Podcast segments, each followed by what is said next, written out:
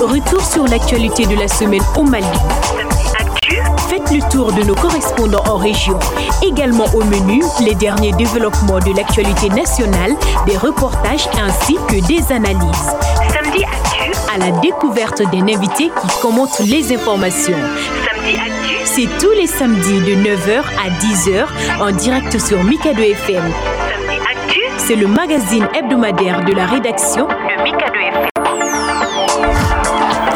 Bonjour à tous et bienvenue dans Samedi Actu, la rétrospective de l'actualité de la semaine au Mali, le DEF, le diplôme d'études fondamentales, la journée internationale pour l'élimination de la fistule obstétricale, mais aussi le processus électoral avec ce référendum bientôt. Nous allons parler et décrypter tous ces sujets avec notre invité. Nous recevons aujourd'hui Samantha Bonvino, la chef de l'unité genre de la MINUSMA, et avec elle nous allons aussi évoquer de nombreux sujets relatifs aux femmes et à leur participation en politique. Samantha, bonjour.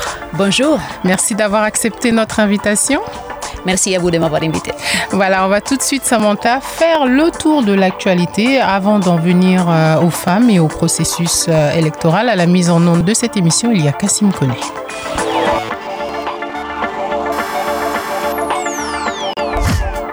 Alors Samantha, le forum de Bamako s'est achevé la semaine dernière et le chef de la MINUSMA, El Gassimouane, est revenu dans son intervention sur l'importance de la thématique du développement local comme facteur de paix et de sécurité dans le contexte malien et sahélien. El Gassimouane a profité pour dévoiler la thématique qu'il propose pour la prochaine édition du forum de Bamako. On l'écoute. Le combat pour la paix et la sécurité au Sahel est d'abord et avant tout un combat pour le développement et pour le bien-être des populations. C'est un combat contre la marginalisation et l'exclusion, notamment celle des jeunes. Or, c'est en partant du niveau local que nous pouvons le mieux mobiliser les énergies des populations, canaliser leur créativité pour les mettre au service du bien commun. La MINUSMA et le système des Nations Unies sont fiers d'avoir été associés à la tenue de ce forum et nous sommes évidemment disposés à appuyer la prochaine édition. Un pays comme le Mali, même en crise, 10 ans de crise profonde, arrive à se hisser au sommet dans le domaine de la culture. On a donc pensé qu'il serait important de valoriser cet atout-là et de voir comment en faire encore davantage un levier pour la paix. Et c'est pour cela que je voudrais, sur les conseils de ma collègue, proposer que le thème de la prochaine édition porte sur la culture et la paix. Voilà, à l'instant, El Gassimouane, chef de la MINUSMA, Samantha Buonvino, le développement local, la paix et la sécurité ont été des sujets largement débattus au, au forum de Bamako. Qu'est-ce qui vous inspire ces sujets? Ce sont en fait des points essentiels. La sécurité est une condition préalable au développement. Nous ne pouvons pas parler du développement ni l'imaginer euh, si on veut un développement durable, il faut nécessairement avoir des bonnes fondations sécuritaires. Maintenant, il faut aussi tenir en compte euh, l'importance du rôle des jeunes et donc les rôles que les jeunes vont participer, euh, vont jouer dans ces processus. Si on considère que la majorité de la population malienne est une population euh, des jeunes et que les jeunes d'ailleurs sont très actifs et se sont beaucoup investis, même si on prend euh, la, euh, la, crise malienne de 2012, on a bien vu comme dans plusieurs régions, les jeunes ont pris vraiment les rênes de la situation en main et se sont engagés pour une restauration de la paix. Euh, les messages que le représentant spécial euh, a livrés au niveau du forum est aussi très important. Euh, utiliser la culture comme un levier pour la sécurité et pour le développement. si on prend les cas du Mali dans les spécifiques, on parle d'un pays extrêmement riche en culture, mhm. un mosaïque de cultures qui se complémentent l'une l'autre et qui ont toujours vécu dans une dimension d'épée et de complémentarité. Et cette richesse euh, doit nécessairement être valorisée parce que c'est un facteur de cohésion, c'est un facteur de, paix et ce n'est que euh, un facteur qui pourra euh, accompagner les processus de sécurité euh, du pays euh, dans l'ensemble de son territoire national et pouvoir jeter les bases pour un développement euh, régional et un développement national dans son ensemble qui soient les plus durables possibles, comme le sont les cultures maliennes. Et effectivement, on parlera beaucoup de cette culture d'ici le prochain forum hein, en 2024. Alors Samantha, je vous propose de parler d'un sujet qui est moins drôle. Hein. Cette semaine, c'était la journée internationale pour l'élimination euh, de la fistule obstétricale. En 2023, la maladie continue de faire des victimes au Mali et il y a un centre qui s'appelle le centre Oasis du CHU du Point G qui abrite les femmes victimes de fistules. Il ne désemplit pas. Beaucoup d'elles y ont passé des années à cause de la prise en charge chirurgicale. Leur quotidien rime avec euh, exclusion familiale et sociale. Suivons le reportage d'Assa Sakiliba. Des jours meilleurs s'annoncent pour Fatoumata Kone, 20 ans.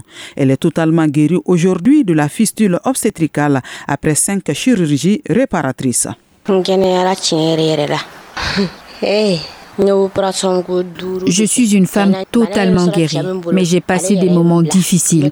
Mon mari m'a abandonnée, même ma propre mère m'interdisait l'accès de sa chambre. Et je souffre toujours de ce rejet, n'eût été les soutiens moraux de mon grand frère et des médecins traitants.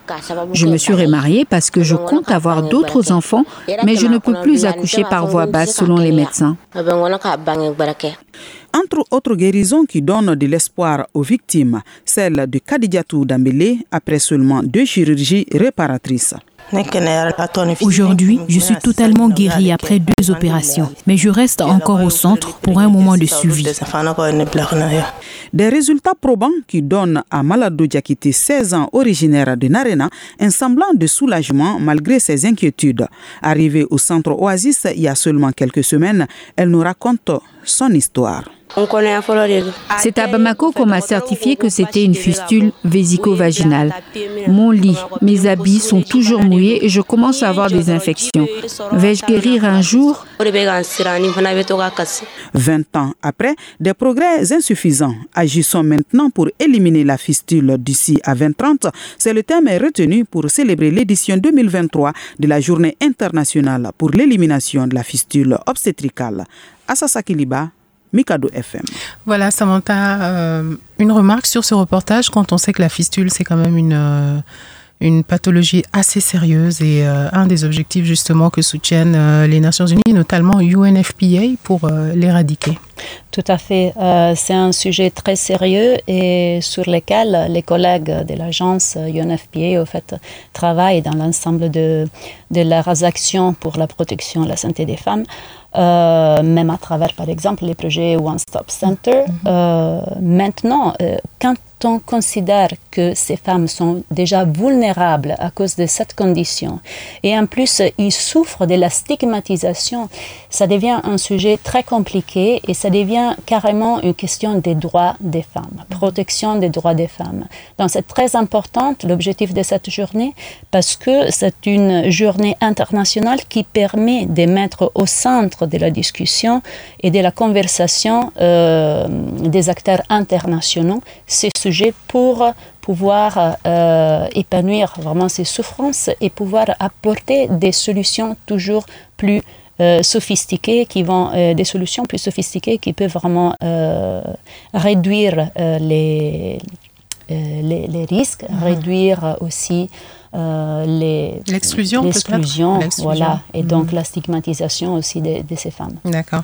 Alors Samantha, sur un tout autre plan, on va parler euh, là encore de personnes vulnérables, surtout des déplacés, des ménages euh, qui sont logés ici à Bamako et que le programme alimentaire mondial soutient. pour preuve, chaque ménage de ce site de déplacés de Sénou, tout près de nous, a reçu une ration alimentaire de 42 000 francs CFA par mois, une initiative qui est soutenue par le gouvernement du Brésil euh, pour soulager ces personnes vulnérables pendant la période dessous du reportage de Seydou Traoré. Très très très content, très joyeuse. Avec le hivernage, c'est pas facile. Il y a la fête aussi qui approche. Merci beaucoup pour les femmes. Aya Diko, la présidente des femmes du site des déplacés internes de Senou Bamako, témoigne sa joie. Comme elle, ils sont 1327 personnes en situation vulnérable à bénéficier de l'assistance du programme alimentaire mondial. La distribution gratuite devra couvrir leurs besoins alimentaires et nutritionnels pendant un mois. Ibrahim Saré est l'un des responsables de l'association Gestion et suivi des déplacés. Sur les 305 personnes qui bénéficient, la majorité c'est les femmes vives, les vieilles dames qui n'ont plus des enfants. Donc imagine qu'aujourd'hui, ils vont avoir quand même manger trois fois par jour à leur faim. Vraiment, c'est une grande chose pour nous. Avec cette forme d'assistance humanitaire, chaque ménage bénéficiaire a reçu un bon d'achat électronique. Celui-ci est échangé contre les vivres de leur choix auprès des commerçants locaux contractés par le PAM pour desservir le site. Eric Perdisson, représentant résident du PAM. Avec le soutien des partenaires stratégiques tels que le Brésil, la mission du PAM est essentielle et son aide alimentaire vitale pour apporter une réponse d'urgence aux communautés affectées, notamment aux filles et aux femmes dans les besoins. Le montant débloqué par le gouvernement du Brésil pour le PAM en faveur des déplacés est de 80 000 dollars, soit plus de 483 millions de francs CFA. Pour rappel, il faut noter que le site des déplacés de Sénou enregistre 359 femmes, 211 hommes et 557 enfants de 0 à 17 ans. C'est Traoré pour Mikado FM. Voilà, un autre sujet, Samantha, et quand on l'écoute, on a l'impression qu'il y a énormément d'urgence au Mali. Là, ce sont des déplacés. Tout à l'heure, c'était les femmes euh, euh, fistuleuses. Comment est-ce qu'on répond à, toutes ces attentes? Vous-même, au niveau de votre section, vous avez beaucoup de, défis? Euh, oui, en fait, c'est un sujet de protection extrêmement important. les Mali voient cette année un, taux sans précédent grandissant de population déplacée, au nord, au centre, ici à Bamako, on vient d'écouter les sujets. C'est un thème très, très sensible, très important, euh, qui requiert une action collective. Mhm. Euh, très bienvenue ces actions qu'on vient d'écouter. Euh, il y aura des efforts de plus en plus consistants et collectifs qui doivent être déployés. Euh, j'ai bien noté euh, quand on, mentionne en fait la vulnérabilité des femmes et des filles aussi hein, filles. sur le site. Euh, au fait, c'est vraiment un sujet de protection qui couvre plusieurs volets. il, il n'y a pas qu'une insécurité alimentaire qui est quelque chose qui est vraiment un impératif auquel nous devons euh, répondre dans le cadre de la famille des Nations Unies et des, des, partenaires du Mali. Mais il y a aussi la protection des femmes, des filles à la violence, parce que ces femmes sont toujours plus vulnérables euh, dans des situations euh, pareil. Donc, euh, il y a quand même des axes importants euh, de protection, même dans les plans nationaux, plan d'action national sur la 1325. Et, et d'ailleurs, la MINUSMA accompagne les, différentes, les partenaires gouvernementaux et, et dans, dans, ces actions pour pouvoir mettre en œuvre les, les, actions prioritaires du, du plan les euh, populations déplacées se trouvent aussi euh, face à euh, des nouveaux phénomènes. Mhm. si on prend les femmes et les jeunes filles, ils sont de plus en plus exposés au phénomène de la prostitution. des femmes qui doivent nourrir leurs enfants aussi se trouvent face à certaines euh, obligations. Et, tous ces contextes mais non seulement les femmes, mais leurs familles dans leur ensemble en difficulté. Donc voilà, et ce, n'est pas un sujet euh, qui doit être vu que sur une seule perspective, euh, mais sur plusieurs angles, parce que ça implique différentes dimensions et interventions de différents acteurs onusiennes et non onusiennes. Et on sait que la MINUSMA, en tout cas, appuie hein, aussi euh, les agences pour ça. Samantha, on va se rendre tout de suite du côté de Tombouctou. Tour des correspondants à Tombouctou. Alors nous avons du mal à joindre euh, Karim Traoré aujourd'hui. Euh, il pleut à Bamako, euh, mais nous allons parler de ce sujet. Hein. Cette semaine avait officiellement été lancée les épreuves du diplôme d'études fondamentales avec deux tiers des candidats dans les académies de Tombouctou et de Gourma Raros qui sont des filles, ce qui dénote des progrès réalisés en matière de scolarisation des filles dans cette région. L'amélioration est le résultat de la sensibilisation menée par l'administration scolaire, mais aussi par une politique incitative mise en place par le département euh, de l'éducation. Karim Traoré. C'est l'une des particularités de la session 2023 du diplôme d'études fondamentales à Tombouctou. À l'école Yéa Al-Kaya, où les épreuves ont été officiellement lancées, on compte plus de filles que de garçons dans les salles. Un fait qui illustre bien le progrès en matière de scolarisation des filles dans la région. Seyo Waya directeur de l'Académie d'enseignement. Quand vous voyez les statistiques pour la région, on a un total de 3892 candidats, dont 2012 filles et 1880 garçons. Une tendance que nous avons pu confirmer après avoir fait le tour de quelques centres. Autre particularité, c'est le très jeune âge des candidats. Le ministre de la Réconciliation, de la Paix et de la Cohésion nationale, qui a procédé au lancement des épreuves, l'a d'ailleurs remarqué colonel-major Ismaël Ouagé. J'ai trouvé un niveau de préparation exceptionnel et j'ai été agréablement surpris qu'il y a beaucoup plus de filles que de garçons. Et j'ai même vu dans une salle un petit garçon qui a 13 ans qui me paraît précoce. Et c'est quelque chose qu'il faut extrêmement encourager. Selon Mamadou Moufilia Maïga, le directeur du centre d'animation pédagogique de Tombouctou, des stratégies favorisant l'accès des filles à l'école ont été mises en place. Elles ont produit des résultats avec l'adhésion et l'accompagnement des communautés. Il y a beaucoup d'activités qu'on a mises en place pour euh, la scolarisation des filles depuis un certain temps. A commencer d'abord par la sensibilisation auprès des CGS, auprès des communautés, auprès des parents d'élèves pour que les filles au maximum partent à l'école. Et dans les CAP également, il y a un conseiller qui est chargé de la scolarisation des filles. Des efforts qui doivent cependant se poursuivre afin de réaliser l'objectif numéro 4 des objectifs de développement durable, à savoir assurer l'accès de tous à une éducation de qualité sur un pied d'égalité. Karim Traoré, Tombouctou pour Mikado FM. Voilà, ce sujet sur le, DEF, euh, Samantha, cette semaine, euh, les élèves étaient appelés à, composer et dans cette région de Tombouctou, les filles sont de plus en plus euh, scolarisées. On peut dire que c'est une bonne nouvelle. Une excellente nouvelle. c'est vraiment une excellente nouvelle, en fait, parce qu'on commence par les jeunes. Les, mm. les genres commence euh, dans la en fait, les, différentes euh, normes sociales et comment ils sont assimilés. C'est un processus qui commence dans la famille, et donc lors de la socialisation des enfants. Et quand on voit quand même des résultats si positifs avec un taux de filles euh, qui arrivent au DEF, c'est très très bien, très encourageant parce que ça veut dire que quand même leurs leur familles ont eu les, l'ouverture pour pouvoir les maintenir, leur faire terminer les études jusqu'à ce niveau. Et, ça, c'est vraiment la base d'une société malienne inclusive. Parce que si on exclut les femmes de l'éducation, euh, on n'aurait jamais une société représentative. Donc il faut partir de l'école en commençant par la sensibilisation parentale, en continuant par les, euh, les les études des jeunes et donc des jeunes filles et les encourager à poursuivre parce que les, DEF, c'est déjà un très bon résultat. Mhm. Maintenant, j'ai bien appris qu'ils ont aussi passé avec des excellents niveaux.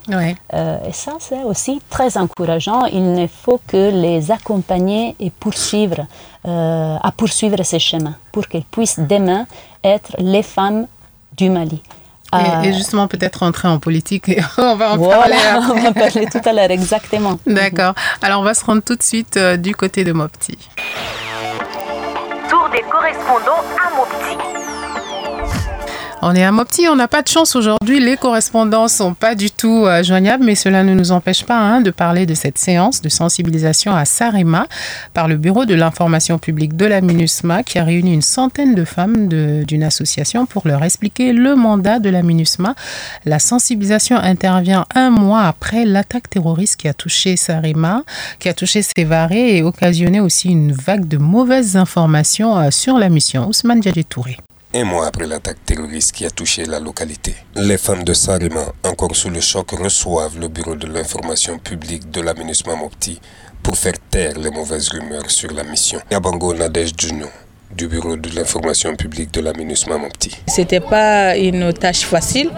Les mauvaises informations ont vraiment touché les cœurs des populations de Sarima, où il y a eu l'attaque euh, meurtrière d'ailleurs.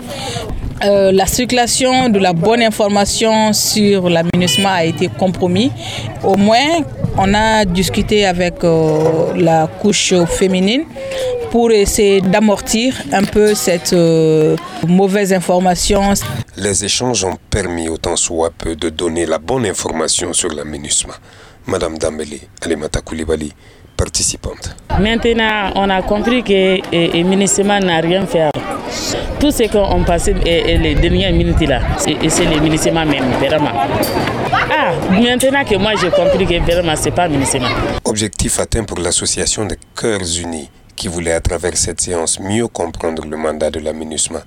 Aïssata Débat en est la présidente. Ils ont beaucoup parlé sur la MINUSMA, du fait que maintenant vous êtes venus. Je pense qu'ils ont bien compris. L'objectif même, c'était pour comprendre la mission de la MINUSMA. Voici une association de femmes qui entend bien demander d'autres séances de sensibilisation pour comprendre davantage le mandat de la MINUSMA. Ousmane Djadje Touré, Mikado FM. Mopti. Voilà, cet atelier euh, dans le centre du, du Mali, euh, Samantha, quand on sait qu'en ce moment, il y a beaucoup de désinformation, on n'arrête pas de faire des, des ateliers. Est-ce que, selon vous, la perception de l'image de la MINUSMA peut vraiment changer à l'issue de tels ateliers? Elles peuvent changer. Je pense que des efforts énormes ont été faits dans plusieurs régions euh, en différents moments depuis le, le déploiement de la MINUSMA. Mhm. Et ces efforts ont largement contribué à mieux faire comprendre euh, l'aménagement aux populations locales, à interagir, à établir un dialogue. Parce que parfois, on peut avoir des perspectives différentes sur un même sujet et euh, chacun apporte euh, sa perspective, chacun apporte sa pierre pour contribuer à une piste de solutions euh, viables. Donc, je pense qu'il s'agit euh, ici de pouvoir poursuivre euh, la communication au Mali ne passe pas que à travers la radio, la télévision, donc les, médias traditionnels, mais une composante très importante de la communication au Mali passe par la communication communautaire, donc la proximité avec les populations. Cette possibilité à interagir, à établir un dialogue face à face, euh, et, et ça, ça aide énormément non seulement à mieux comprendre les choses, à mieux analyser une certaine situation, à pouvoir identifier les solutions ensemble, mais ça aide aussi à euh, mieux se connaître, à établir euh, la confiance euh, les uns avec les autres et donc à travailler ensemble. Et si nous sommes ici dans le cadre d'un processus de paix, l'action collective est l'unique piste de solutions qui va nous permettre au fait de réussir ensemble. Et en même temps, on fait ces actions collectives et en même temps, en face, on a beaucoup de désinformation, comme on le disait, des mauvaises choses qui sont dites sur la MINUSMA, parfois qui sont fausses. Euh, comment est-ce qu'on équilibre? Nous, on fait notre travail de communication, mais en face, on a toujours une mauvaise information qui vient un peu mettre en danger ce travail. Mais je pense que justement, à travers la communication de proximité, à travers euh, des, des, des, approches communautaires, euh, c'est beaucoup plus simple de pouvoir arriver vraiment au, au cœur de, des populations et mieux se, euh, comprendre les autres. Oui. Euh, et après un atelier de sensibilisation, normalement, la sensibilisation ne s'arrête pas là. -hmm. Parce que du moment là où euh, un public qui a participé à, à une séance d'information dire avoir compris certaines choses, à ce niveau, euh, et à son propre niveau, il sera en mesure de pouvoir euh, informer les autres. Comme le dit la dame dans le reportage d'ailleurs. Exactement. Et d'ailleurs, les femmes jouent un rôle très important au niveau communautaire dans mm -hmm. la sensibilisation. Très mm -hmm. souvent, elles sont des actrices euh, de, de sensibilisation et de cohésion sociale. Donc, sûrement, en fait, il s'agit de, de, petites actions, peut-être, mais quand même qui jouent un rôle fondamental, je dirais, euh, pour euh, rétablir la vérité des faits et la bonne information. Effectivement. Alors, dernier sujet d'actualité, Samantha, on va parler de cet atelier dans la région de Fana qui a eu lieu avec une session de formation sur l'extrémisme violent, le terrorisme et la réforme du secteur de la sécurité ainsi que le DDR.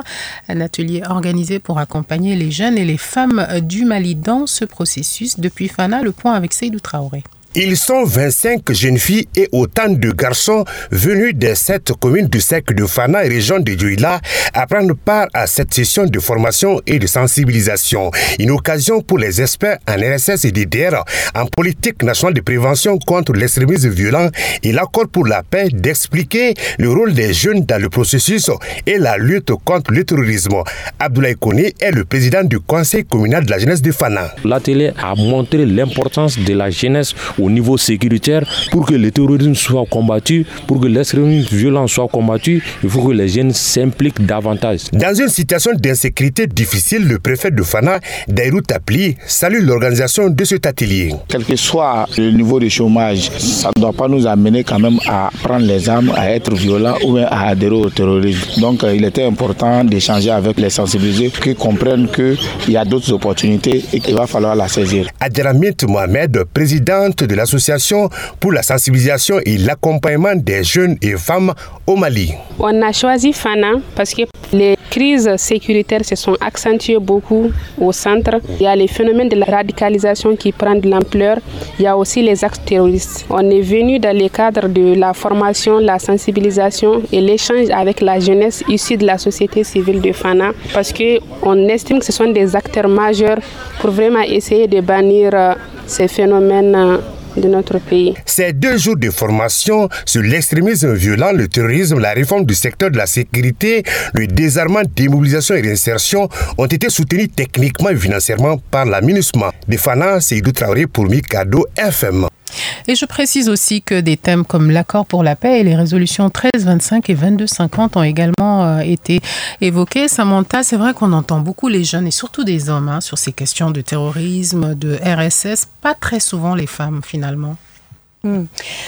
Eh bien, c'est une question très pertinente hmm. pour les genres. Je trouve euh, cette activité nous interpelle parce que toujours nous devons considérer certaines normes sociales. Normalement, euh, ici au Mali, de toute mhm. façon, euh, c'est les jeunes, les garçons, les hommes qui prennent les armes. Hein. Absolument. Voilà, donc euh, ça c'est un rôle des hommes. Il y a d'autres rôles pour les femmes. Et ça, pour cela, c'est une question du genre. il faut, être, il faut qu'il soit adressé. parce que chacun joue un certain rôle. Les femmes, même en tant que mères, sœurs, peuvent arriver à influencer leur, leurs confrères euh, hommes à ne pas les prendre.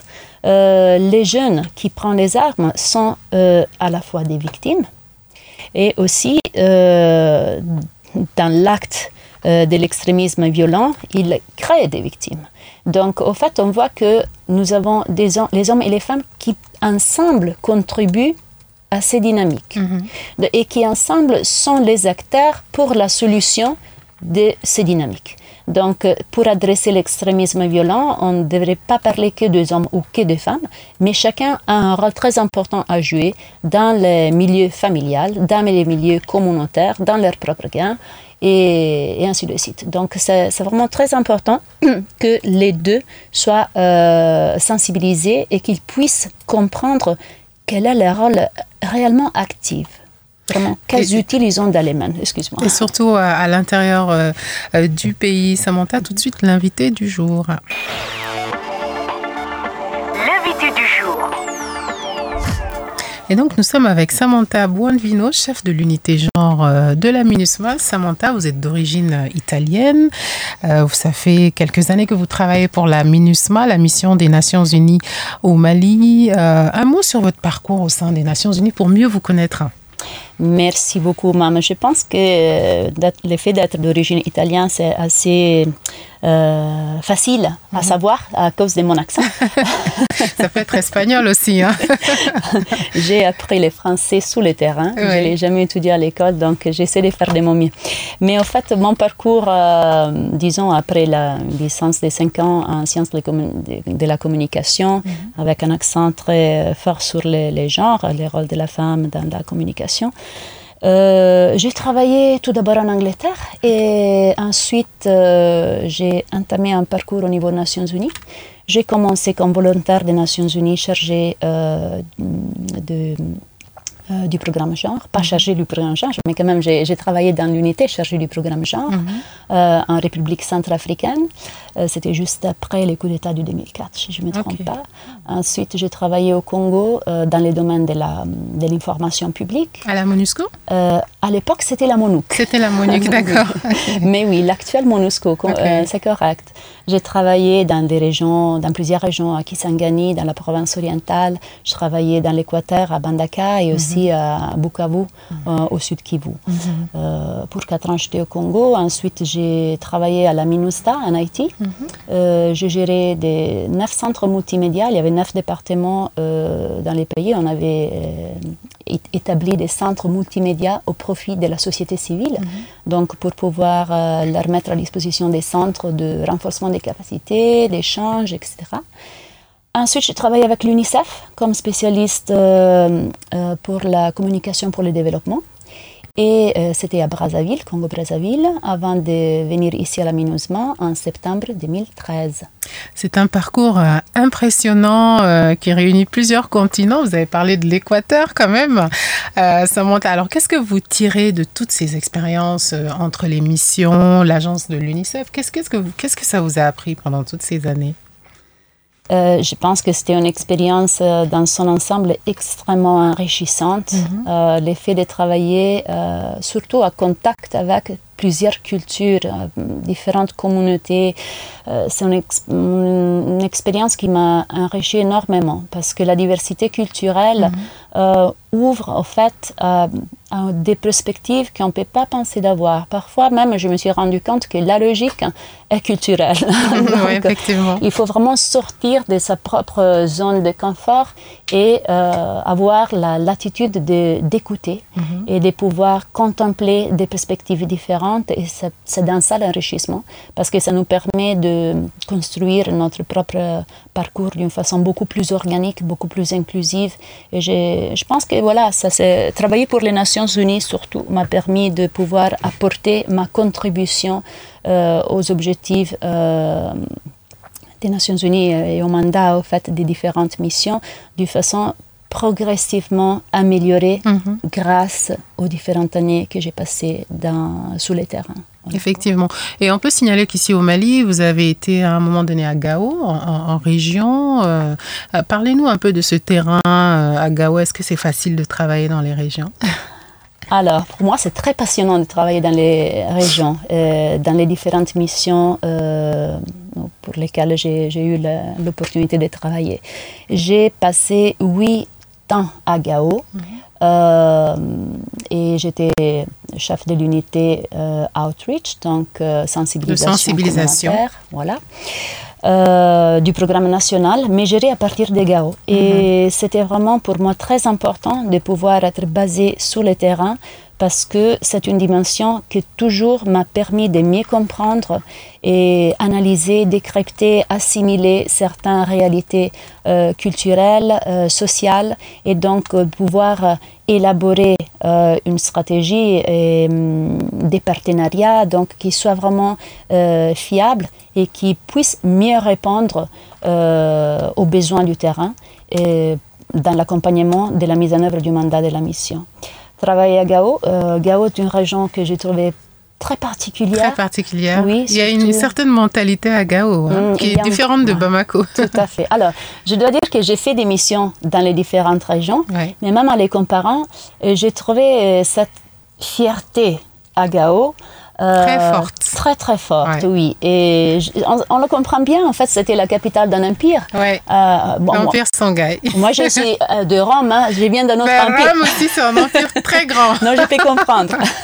Effectivement. donc, l'empire Sanghaï. Donc, je pense qu'il y a quand même un héritage culturel qui, qui est là, qui, qui est présent sûrement dans la, dans la culture, dans les, les, tissus culturels des habitants de la région.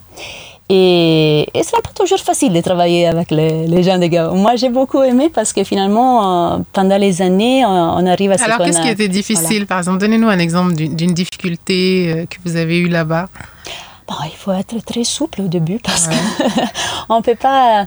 Il faut écouter. Écouter, oui. Parce que je pense que quand on vient et on descend avec un, un point de vue déjà formé et enfermé sur soi-même, euh, c'est en ce moment qu'il y a un rejet total.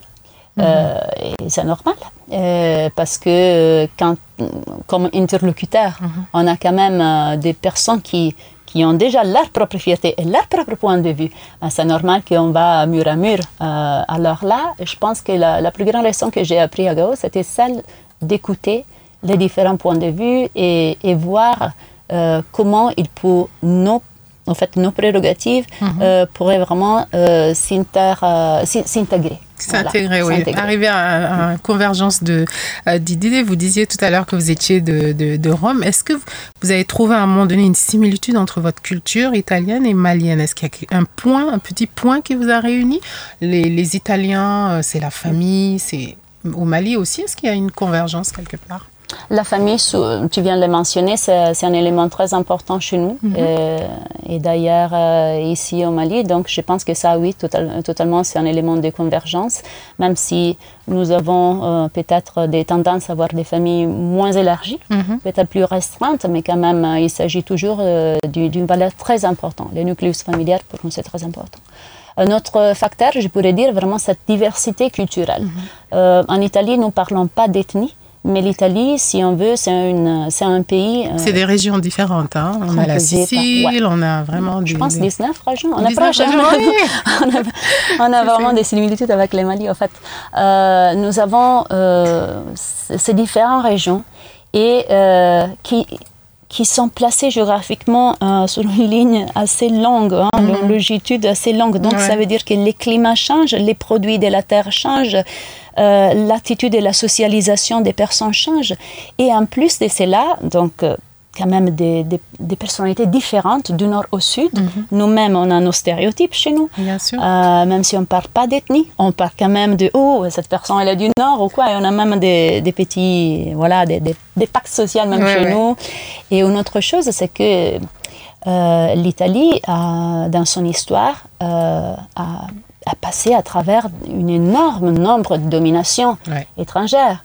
Euh, ce qui fait que euh, on ne parle pas d'un pays avec une seule culture mm. homogène, mais on parle d'un pays qui a, pendant l'histoire, il a su assimiler et prendre de telles et telles et telles dominations. Donc c'est un pays très diversifié, tel que je vois ici, les cultures au Mali sont très différentes, mais voilà, ils sont complémentaires mm-hmm. parce qu'ils forment les mêmes pays. Donc c'est quelques points de, comparaison, voilà, et des similitudes.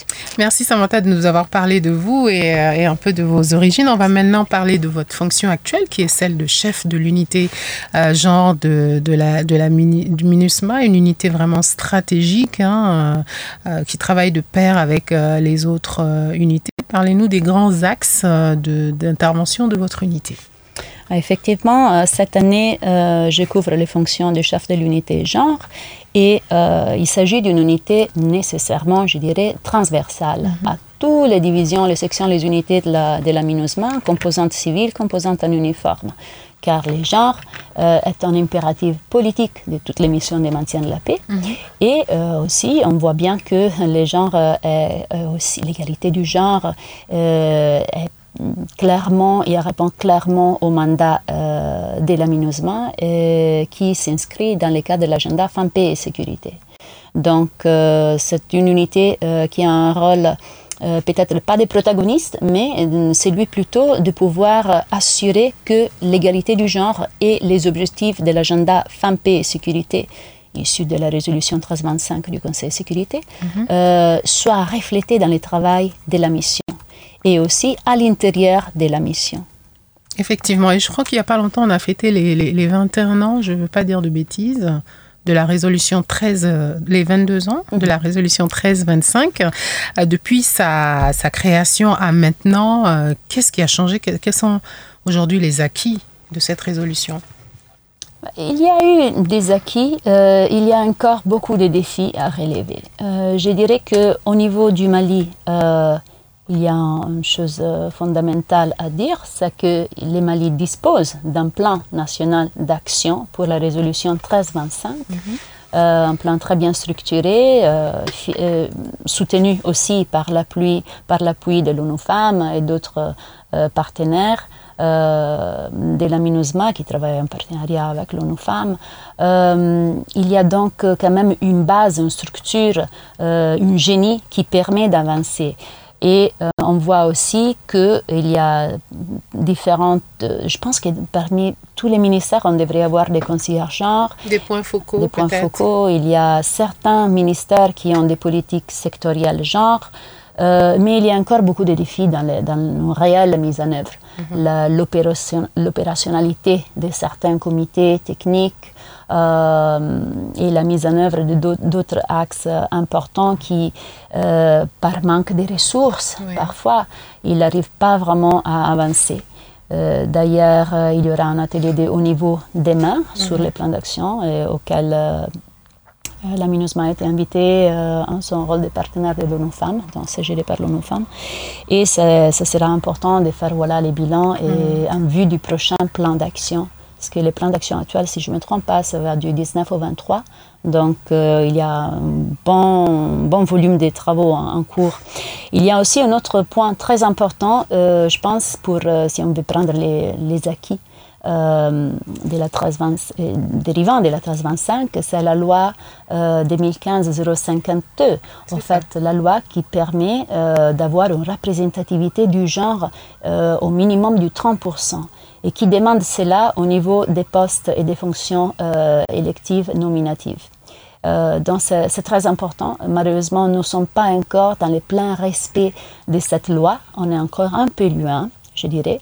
Euh, mais quand même, il y a pas mal d'actions de plaidoyer qui se passent et on, a constaté même avec la transition un engagement plein du Premier ministre euh, dans la promotion de l'égalité du genre et aussi euh, un, intérêt prononcé par différents autres départements ministériels avec lesquels on travaille et, et, que la MINUSMA quand même souhaite ensemble avec les autres acteurs onusiens poursuivre, accompagner.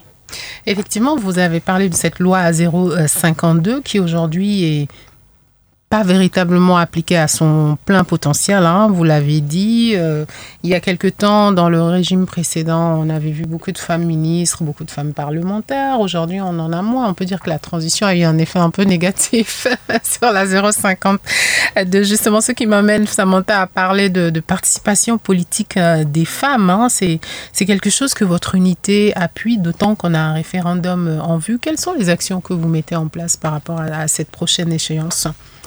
Euh, si je peux au moins faire un petit, une petite introduction, je souhaiterais vraiment souligner pour nos auditeurs et auditrices que la participation des femmes dans la vie politique est une condition indispensable mhm. pour l'édification d'une démocratie forte et pour un développement inclusif et représentatif de l'ensemble de la population, des hommes mm que des femmes. Mhm. Maintenant, pour atteindre ces objectifs, il faut agir sur des plans. Au niveau quantitatif, avoir quand même euh, des, quotas de représentativité du genre, mhm. mais aussi sur le plan qualitatif. Parce que avoir des femmes élues qui ne sont pas au niveau de leurs propres confrères ne fait pas l'affaire. Mhm. Je pense que pour, euh, fait, pour un pays, pour, la, pour un pays euh, représentatif, nécessairement, les hommes et les femmes assis à la table euh, politiques doivent nécessairement être compétents. Donc il faut agir sous les deux, aspects. La participation des femmes à la vie politique, euh, elle est assez reconnue. Il y a eu pas mal d'études qui ont montré, démontré que les, femmes dans la scène politique au niveau décisionnel contribuent non seulement à faire progresser l'égalité du genre, mais aussi elles élargissent l'éventail des thématiques qui sont discutées. Et aussi elles contribuent aux pistes de solutions, à la réflexion des pistes de solutions adéquates. Donc euh, voilà qu'on parle d'une complémentarité. L'un des gros obstacles qu'on constate ici au Mali, euh, souvent euh, dans nos actions, c'est que le leadership féminin est vu en opposition au leadership masculin. C'est là une perception trompée. Au fait, ça ne devrait pas être comme ça. Il faudrait comprendre que c'est la complémentarité. Alors ça vient de cette perception vient de qui? Des femmes elles-mêmes ou plutôt des hommes qui les voient comme des concurrentes ou des rivales? Ça vient de, des femmes surtout. De deux. Des deux. Et je pense que là aussi, c'est question de socialisation. Les femmes, euh, si on prend même les, petites filles, euh, dans leur processus, quand ils, grandissent, dans leur euh, croissance, en fait, ils, dans leur adolescence, ils sont toujours mis dans des, dans des contextes euh, compétitifs, mhm. euh, des compétitions les unes contre les autres. Et c'est qui porte au fait d'avoir des femmes qui, euh, qui après, en tant qu'adultes, rentrent dans des dynamiques conflictuelles. Au niveau des, des, hommes, les hommes souvent se plaignent du fait que les femmes se mettent les unes contre les autres, mais il faut considérer que c'est c'est culturel, hein, ce n'est pas individuel. Donc, euh, c'est des efforts et des changements euh, très progressifs et qui partent de l'intérieur d'une culture, ce ne sont pas mhm. des changements qui viennent de l'extérieur. Mais euh, au niveau des hommes aussi, bon, voir des femmes d'un coup qui sont à la scène politique, ce n'est pas aussi si facile. Hein. Donc voilà, on parle vraiment d'un processus qui nécessairement doit être vu dans la perspective de la complémentarité. Et pourtant, ça devrait être euh, un peu plus facile parce qu'on a quand même des grandes figures hein, féminines politiques. On avait une femme députée Awa Keita. pourquoi est-ce qu'on est-ce qu'on peut imaginer un jour peut-être avoir une femme chef de l'État au Mali? Puisqu'il y a eu des femmes candidates à la présidentielle aussi. Hein. On l'espère et on euh, en tout cas, la MINUSMA va soutenir ce processus. Malheureusement, aujourd'hui, si nous devons vraiment faire un bilan, les femmes restent sous-représentées mhm. euh, parmi les électeurs, euh, parmi les dirigeants politiques et aussi au poste nominatif et électif, malgré les, la loi 052 si on prend des statistiques à la main, en fait, on a 8,7% des préfets qui ont été nommés en juillet 22 et février 23. Mhm. Euh, nous avons une seule euh, gouverneure à, à Sikasso et la quatrième gouverneure depuis l'indépendance du Mali. Et Madame Kanté Marie-Claire euh, Dembélé, qui d'ailleurs on félicite. Mhm. mais néanmoins, il y a quelques progrès et il faut quand même bâtir sur, ce qui, sur des acquis. Et si on, on, met en comparaison les législatives, par exemple, du 2013 hmm, avec celles du 2020, donc, entre les deux législations, il y a eu l'application de la loi 052. On voit qu'en 2013, euh, les candidates n'arrivaient même pas à toucher les 14%. Et en 2020, on a progressé vers les 30%. 29,44%. Donc, mhm. euh, il y a quand même... Il y a eu un, progrès. Plus de 10%, euh, de 10 points pourcentage. Et parmi les élus, encore plus évident, parce que parmi les élus, en 2013, on a eu 9,52% et en 2020, on a eu 28,57%. Mhm. Ça, c'est important. On n'atteint pas encore les 30%, et d'ailleurs, les 30%, ne doit pas être euh, la, norme. ça ne doit pas être une fin en soi. Hein. On doit aller au-delà. Quand on pense à des pays comme le Rwanda où on a 50-50, euh, ou même au Sénégal où on a beaucoup de femmes députées, euh, on doit dépasser les 30%. en tout cas, vous l'avez dit à Samantha, on va bientôt avoir un référendum au Mali pour choisir notre constitution. Est-ce que vous, vous trouvez que les femmes et les sont vraiment impliquées dans cette question du référendum? Est-ce qu'elles ont lu le projet de constitution? Elles connaissent les enjeux? Alors, nous, avons constaté et nous continuons à constater une volonté très positive des femmes euh, leaders euh, dans le cadre de l'analyse, de l'appropriation euh, du projet de constitution, de l'analyse des provisions genre mhm. dans les textes de constitution et aussi dans l'analyse, la réflexion des perspectives genre 2023-2024 après l'éventuel adoption de la Constitution. Mhm.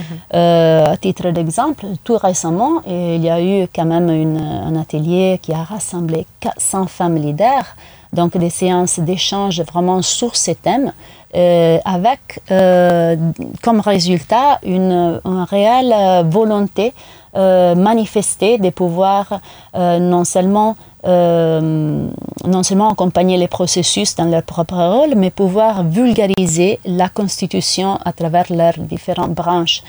Et, ça, c'était vraiment ici, c'était, c'est passé ici à Bamako, et quand même 400 femmes leaders mhm. peuvent jouer un rôle important dans cela. Euh, nous accompagnons, euh, nous en tant que nous accompagnons aussi les femmes des, des partis politiques, donc les cadres de concertation des femmes des partis politiques, dans des activités similaires. C'est d'ailleurs le cas la semaine prochaine, euh, d'avoir un atelier d'échange sur ces mêmes thématiques.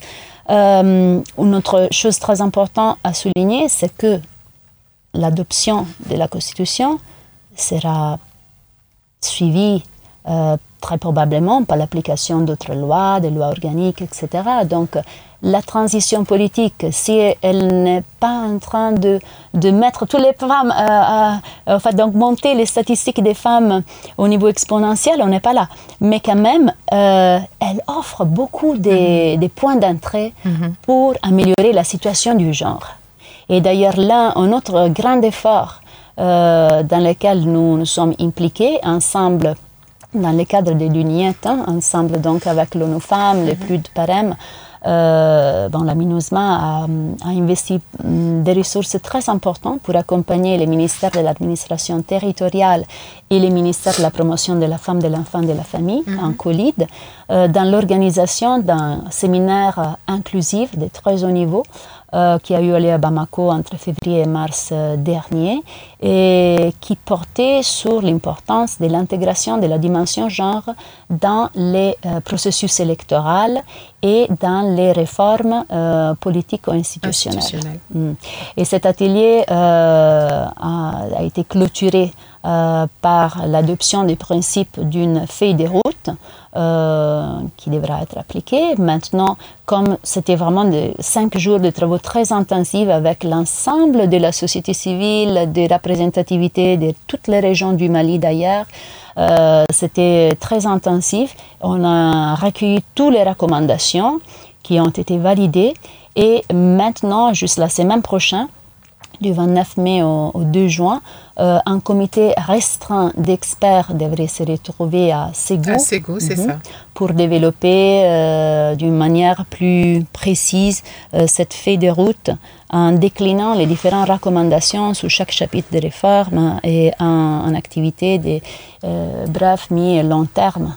Voilà. Et donc, c'est la prochaine activité Ségou, la semaine prochaine. Et on espère que les résultats soient vraiment un résultat final qui, qui puisse être aussi validé au niveau ministériel.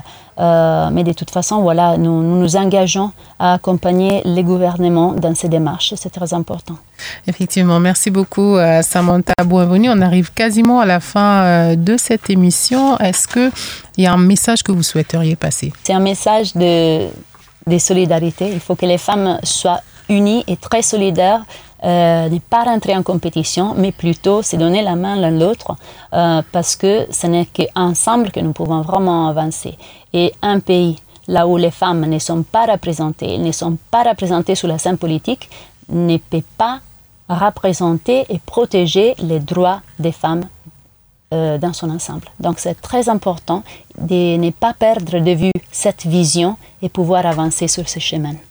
Alors Samantha, dernière question. Dans cette émission, on demande toujours à l'invité quelle est l'actualité qu'il a marquée cette semaine, nationale ou internationale?